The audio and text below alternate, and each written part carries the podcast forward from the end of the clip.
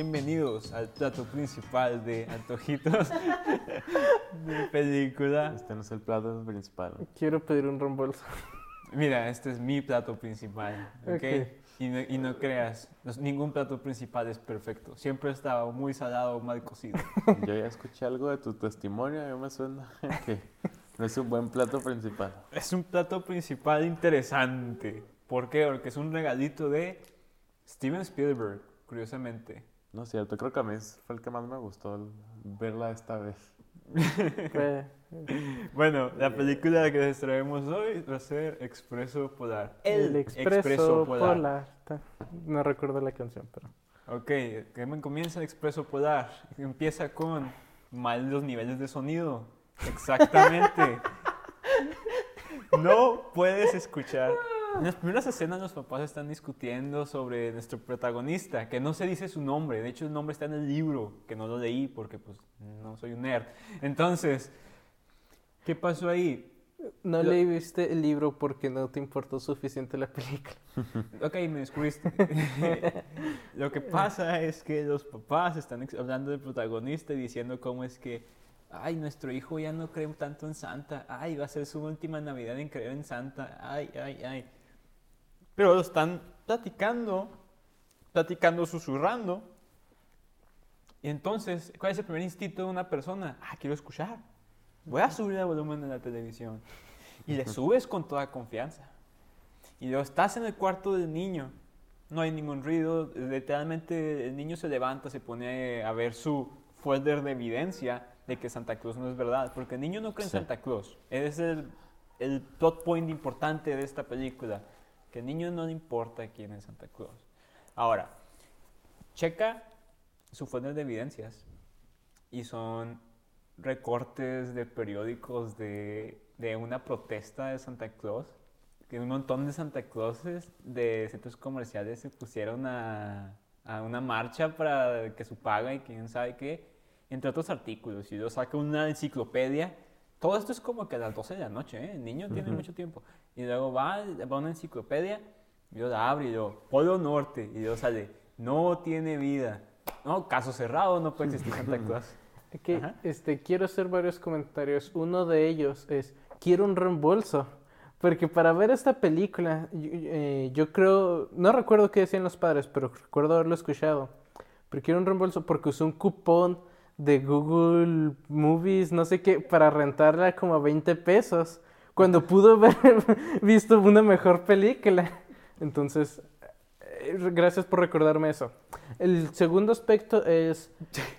Eh, la película inicia con una narración retroactiva de el niño como adulto diciendo una experiencia Ah, sí, que tiene que tuvo esa noche mágica en Navidad. No recuerdo exactamente qué dice, pero te está hablando de, de adulto, lo cual en retrospectiva pues es este punto importante en su vida donde está debatiendo si cree o no en Santa Claus. Lo cual personalmente fue una característica del protagonista que me gustó, que es este, eh, solamente por eh, interés en ciencia y demás, el- es la ciencia que hace un niño, pero es la investigación y los temas, pero él estaba tratando de, de confirmar lo que cree eh, eh, del mundo. Algo muy importante, que es un tema bastante importante de esta Ajá. película, que es ver es creer.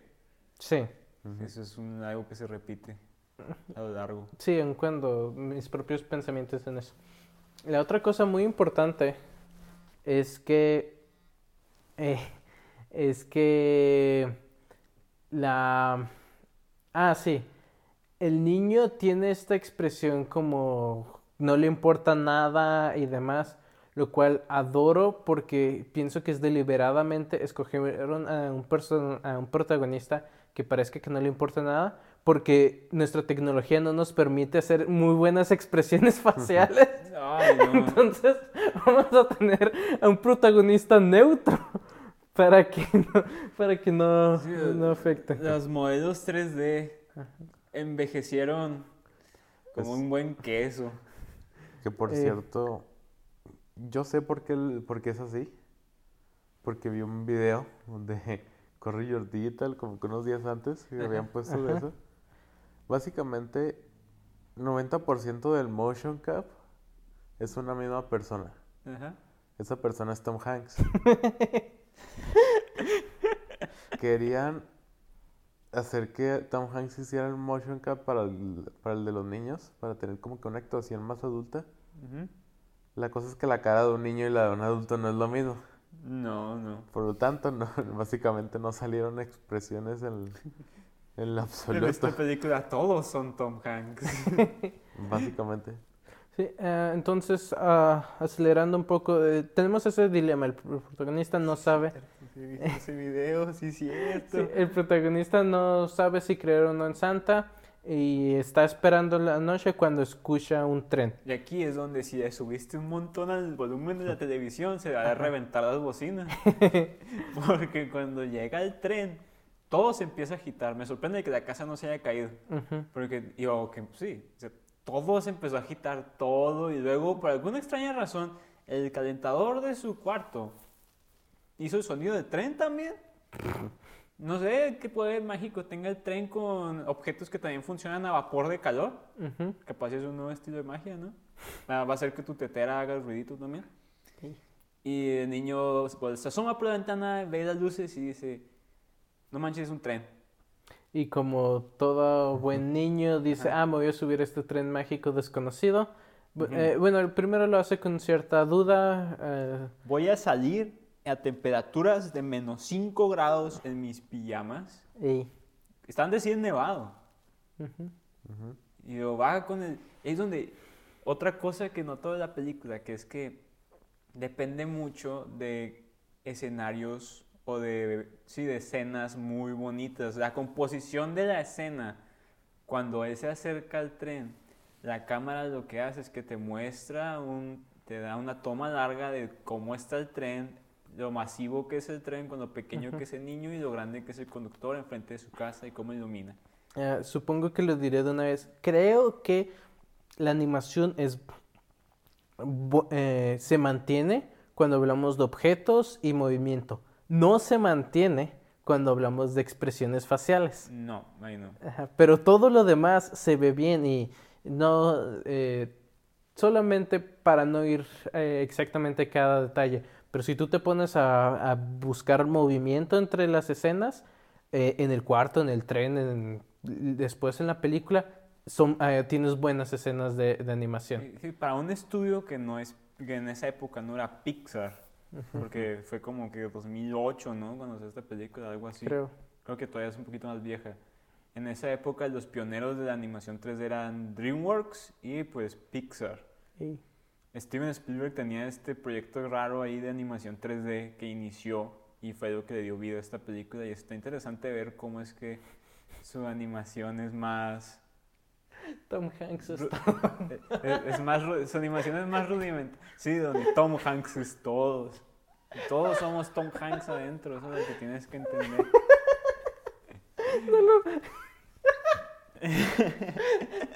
No lo puedo superar. Bueno, el chiste es que el niño ya va, se sube al tren. El chofer lo ve como que titubea un poco al subirse y le dice, ¿sabes qué? Eh, si no quieres subirte, allá tú. Y ya se sube.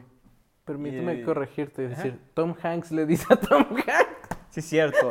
Tom Hanks alto y con bigote le dice a Tom Hanks en pijama en la nieve chaparrito que tiene que subirse al camión porque lo espera Tom Hanks vestido de Santa Claus para darle su primer regalo. Bueno, Solo, digamos, Tom Hanks está eh, eh, incluido. No, no, Sí, no, eh, no es mención- es Cuando compras el DVD, ya ves cuando le ponen stickers, dice Tom Hanks está incluido. Sí. Con participación de Tom Hanks. Sí.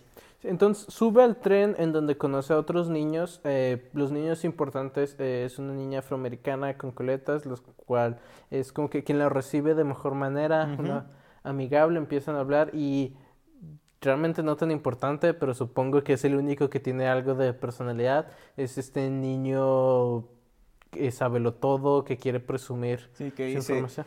Ah, ¿sabes de qué es este tren? este tren puede 100 personas. Fue hecho en el 68. Aun cuando es un tren mágico que apareció de la nada, Ajá. sabes. Y es como que, no, no, ya, ya, vato, ya. Y luego la película. Después de recoger al protagonista, recogen a otro niño eh, pobre, el cual se separa de, del resto. No... Se tiene nombre, se llama Billy. Ah, Sí. cierto. se llama Billy. Lo abandona Ajá. y, y para el tren. Ajá. Ajá. Que Allá por cierto, viene mucho el tema que pensé que iban a seguir explorando, que es el hecho de que el niño hace cosas buenas, pero como que le tiene miedo a admitirlas, porque no está como que 100% confiado. Y llega la otra chava y lo defiende, ujú. y, y luego es cuando le dicen que está bien.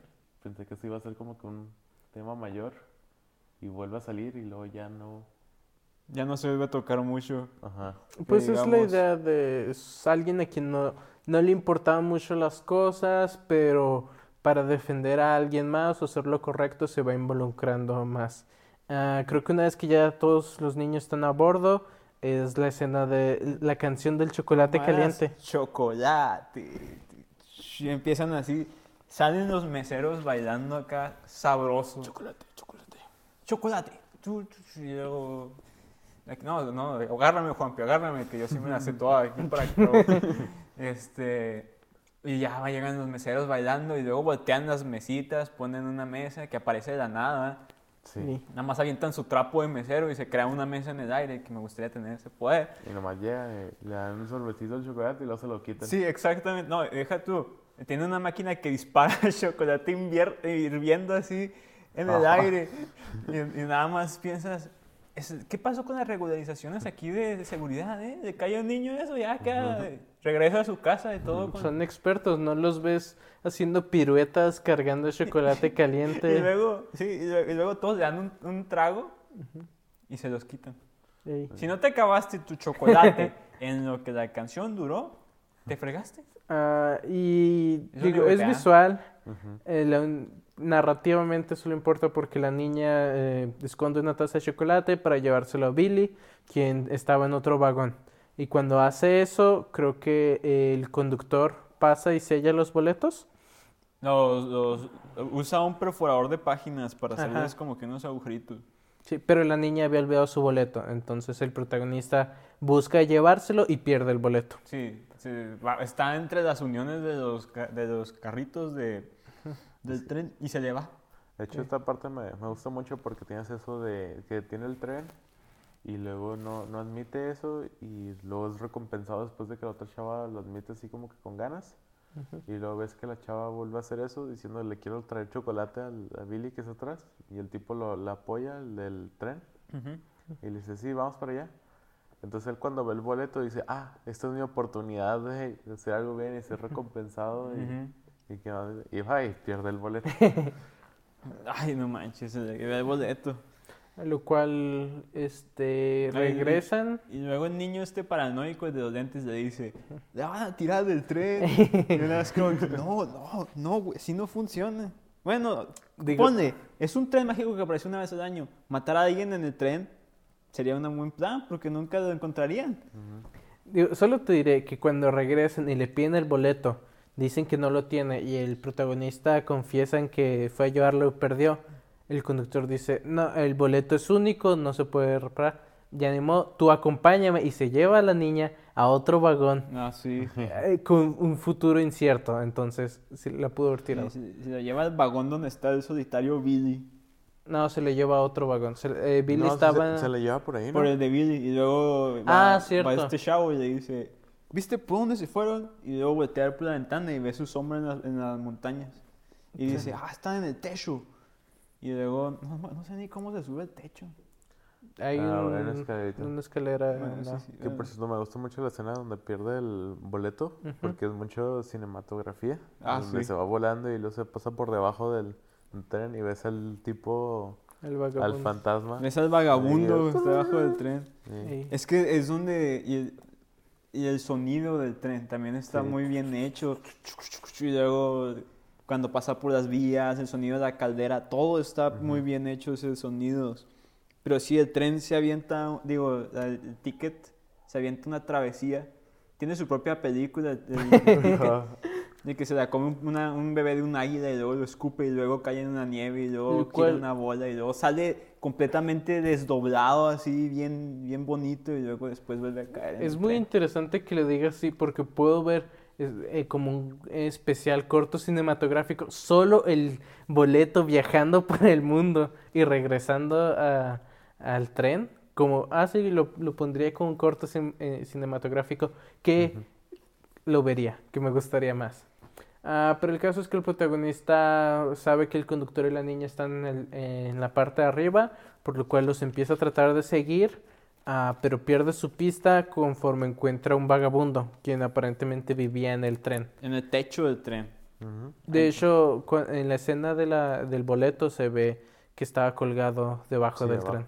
Debajo, sí, también yo estaba en el techo, tiene su, tiene su, tiene que un fueguito, ¿no? Ey, Y yo le sirve, le dice, toma, toma, hijo, te doy un café. Y yo el café está todo asqueroso. Porque saca un, calcetín. Calcetín. saca un calcetín de su de- de, calderita. la calderita, la cafetera, ajá. Y el niño la escupe y se hace, y luego... ¿Qué pasa? Eh, Realmente algo importante que pasa allí. Ah, le habla de... De que es el rey del Polo Norte. Sí. Es, supongo que es hablarlo de una vez porque eh, básicamente el niño le explica al vagabundo su situación, quien le da eh, apoyo como para que continúe en su aventura y, y lo ayuda sacando un par de esquíes con lo cual empiezan a escalar. Le dice frases como ver es creer. Ajá, le dice, Ajá. ver es creer, hijo. Sí, y para que hagan su, eh, su travesía hasta los vagones de enfrente del carro. Pero supongo que lo menciono de una vez. ¿Cuál es su interpretación del vagabundo? Y es importante porque, según yo, no vuelve a tener una escena importante después de Sí esta. tiene, de hecho le salva el pellejo varias veces al niño. Pero aparece como el fantasma que lo salva. Ya creo que no tiene otro diálogo. Sí, cómo no, después, eh, después en el vagón de los juguetes, Ah, supongo. cuando está bien weird el asunto. Pero sí, o sea, yo, es un- o sea, claramente es un fantasma, Ajá. es una entidad no corpórea, Ujú. pero no me atrevería a decir que es el espíritu de la Navidad. No. No, de verdad no sé qué es.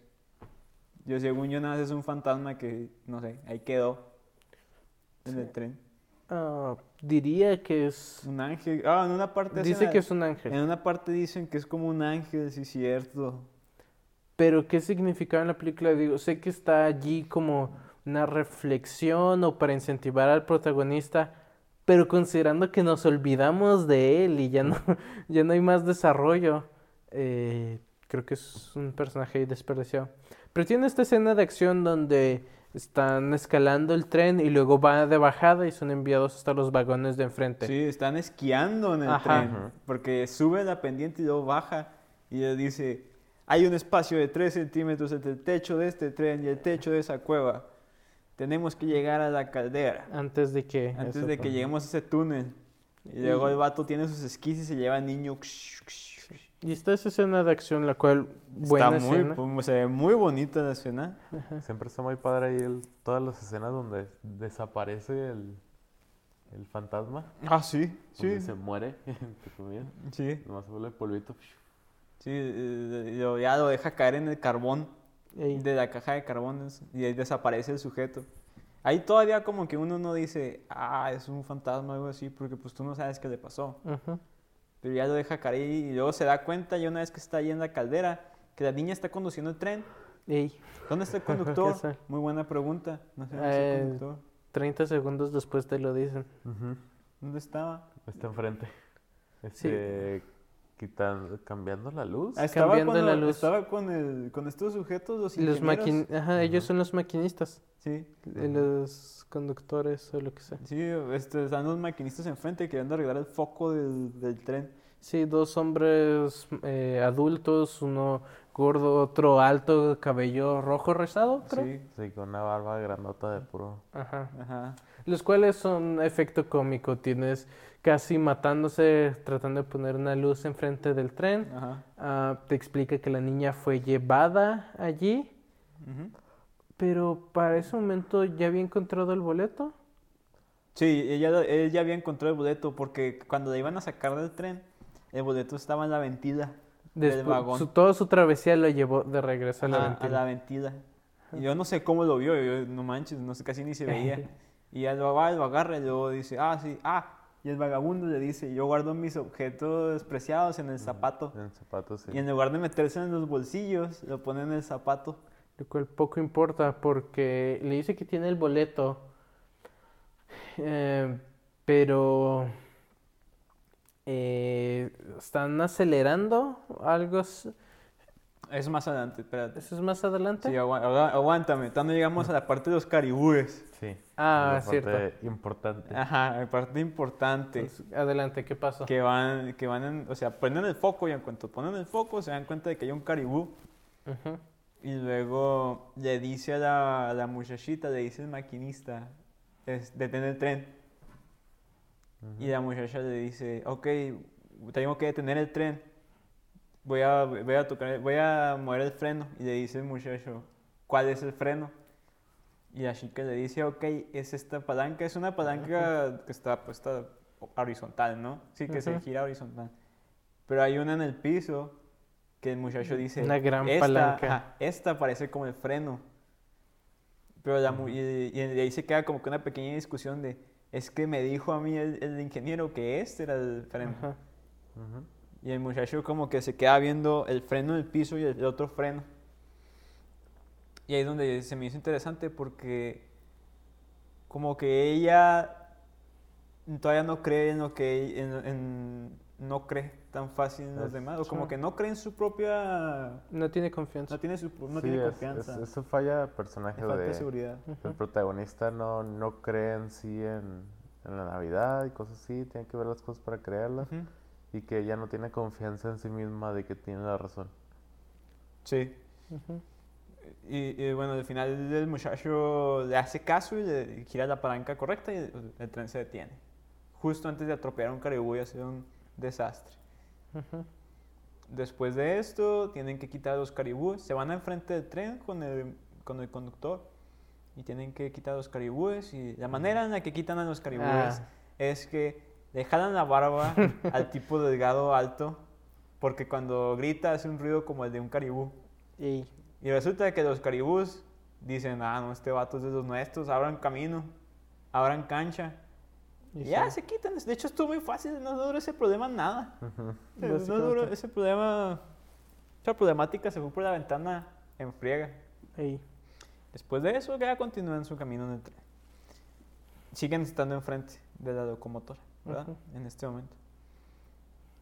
Y recuerdo que están acelerando normalmente, pero ya no sé bien qué pasa, porque siguen en la, en la parte de enfrente de la locomotora. creo que se encuentran con el conductor. Sí, sella el boleto y están avanzando, pero no recuerdo si hay un problema, se, se atora eh, y empiezan a ganar más velocidad y rápidamente se dirigen a esta parte Oh, sí. del, don- donde las vías fueron Ajá. congeladas. Ajá, La curva glacial se llama, algo así. Y está. Y ese- dice: esto es una montaña rusa. Porque el, el tren sube una empinada y luego baja, pero así súper recio. Está bien- el- y eso hace que estén acelerados. Sí, ¿no? que están acelerando un montón y luego dicen, ¿saben qué? Y el conductor dice, pues estamos hasta enfrente, estamos súper expuestos. Entonces la quita del cinturón de la pijama del niño y se amarran así los tres Ey, con él. No sé cómo, no sé por qué. Y luego ya van bajando shhh, y llegan a un río congelado, un Sí, lago el lago. congelado. Se Y- ponen a hacer Tokyo Drift, se ponen a... Ah, no, esa escena creo que fue mi escena favorita de toda la película. sí. Que llegan a madres al lago congelado, no están las vías listas. Los ingenieros están haciendo su desmadre ahí adentro del, del cuarto de máquinas. con Porque un- pierden el seguro Ajá, para el freno. Tienen seguro para el freno o para el acelerador, no sé. Ajá. Dime que tu escena favorita de esa parte es cuando regresa a su carril y llega el niño genio y le dice, oh, esa era simulación, era falso. No había, no había carril, no se podía subir ahí. no, no me di cuenta de Es- sí, es que básicamente es esta buena escena de acción en donde tienen que guiar el tren correctamente porque las vías, porque se está saliendo de las vías ya que están congeladas y para re- eh, regresar, reintegrarse pasando el lago. Después de eso el niño, sábelo todo, dice, Ah, un niño dijo que no estábamos sobre la... que, que era el lago se había congelado y no estábamos sobre los rieles. Yo le dije que solo fue una ilusión causada por el reflejo de la luz, etcétera. No hay forma en que no estuviésemos en los rieles. Hijo, ¿no viste el agua? Literalmente se hundieron dos vagones. Literalmente el tren se estaba desviando. El, el tren estaba patinando bien machina y, y luego los, los maquinistas haciendo su Tokyo Drift para enderezar el tren así, izquierda, derecha. Esa escena fue la verga. Sí, Estuvo bien genial esa escena, no manches. sí, supongo. Valió, nada más valió la pena. Ya la película ya no vuelve a estar igual de emocionante. lo triste. Eh, sí, ya no vuelve a ver. ya no, es que- as- a- partes de acciones así del tren específicos. Va- sales del tren. Ya no me interesa esta película. Esta película se llama Expreso Polar. Ujú. Y luego pues tienen la escena de los juguetes. ah, sí. Mientras están regresando al vagón principal. Sí, sí, te están regresando al vagón principal.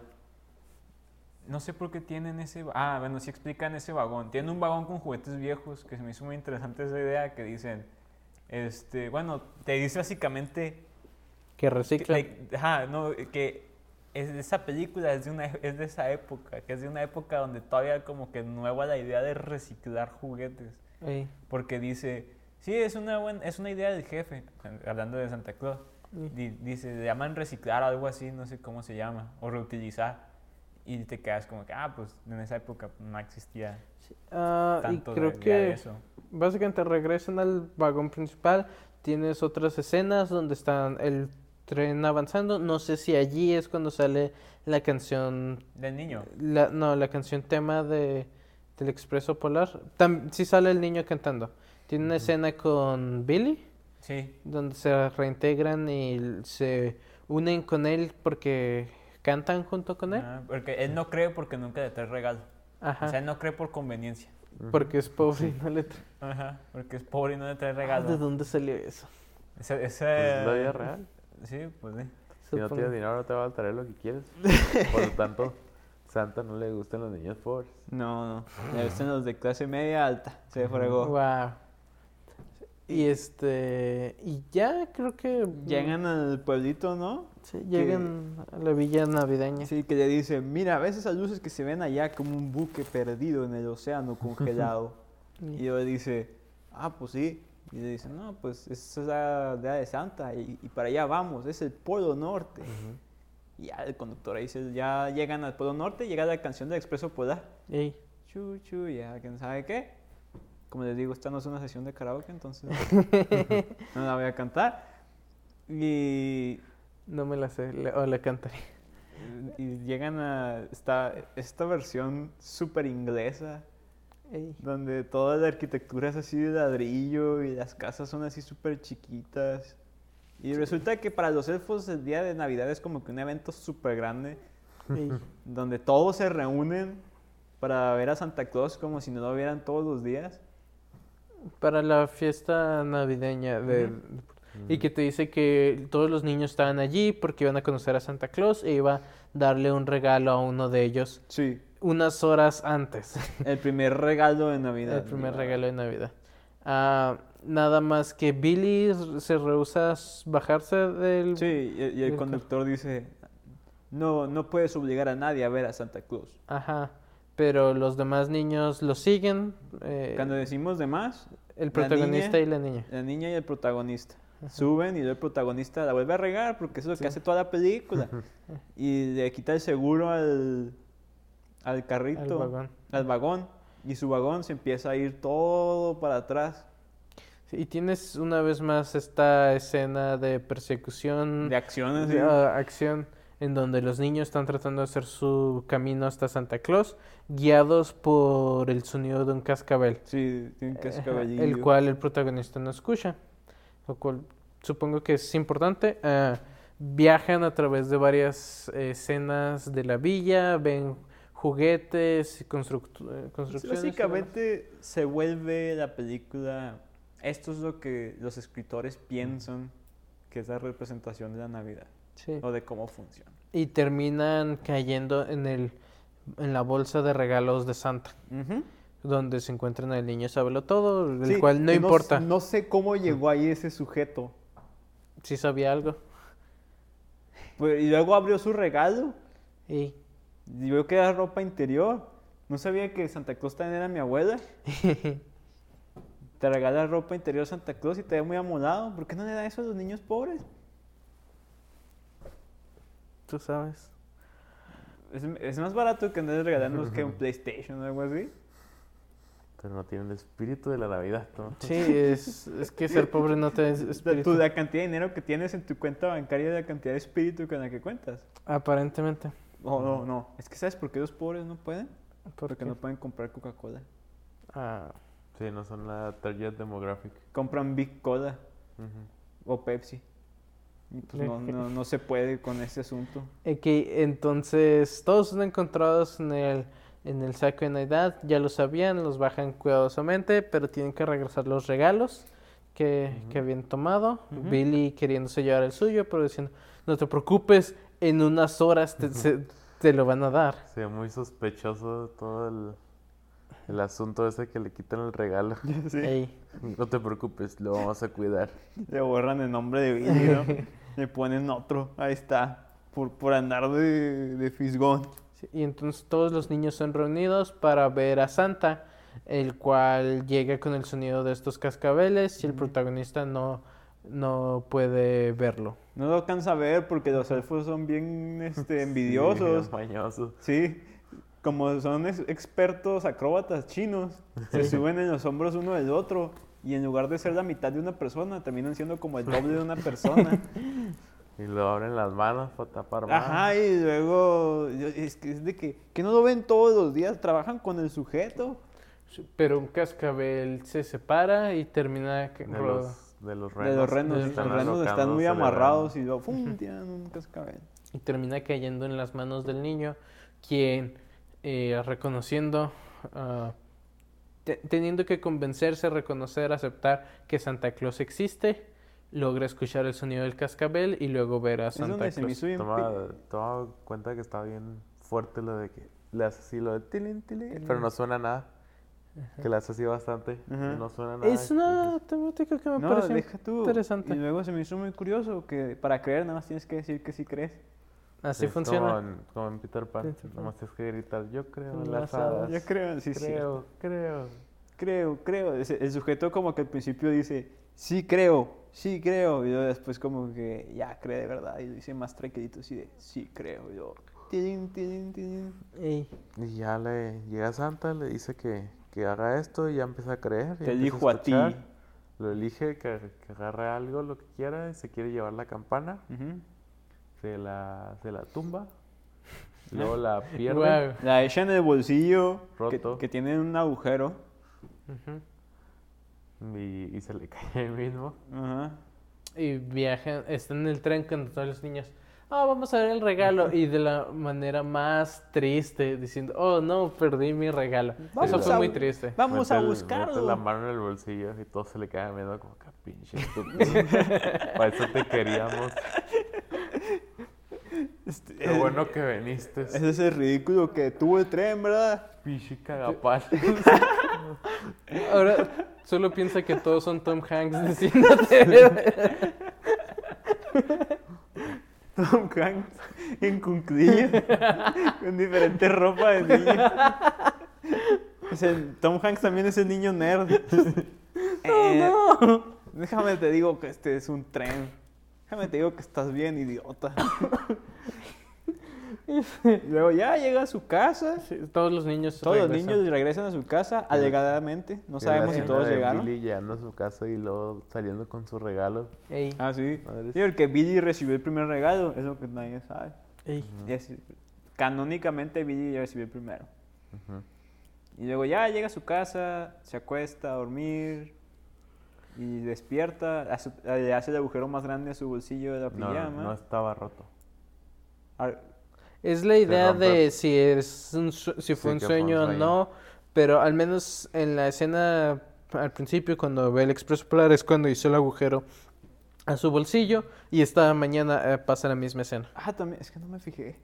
No me Sí, fijé en también no se le caen cosas del bolsillo. Y las canicas, ¿no? Ajá. Del bolsillo. Sí, algo así. Y luego va, para, va este, a abrir los regalos y su hermana le dice, mira un regalo para ti.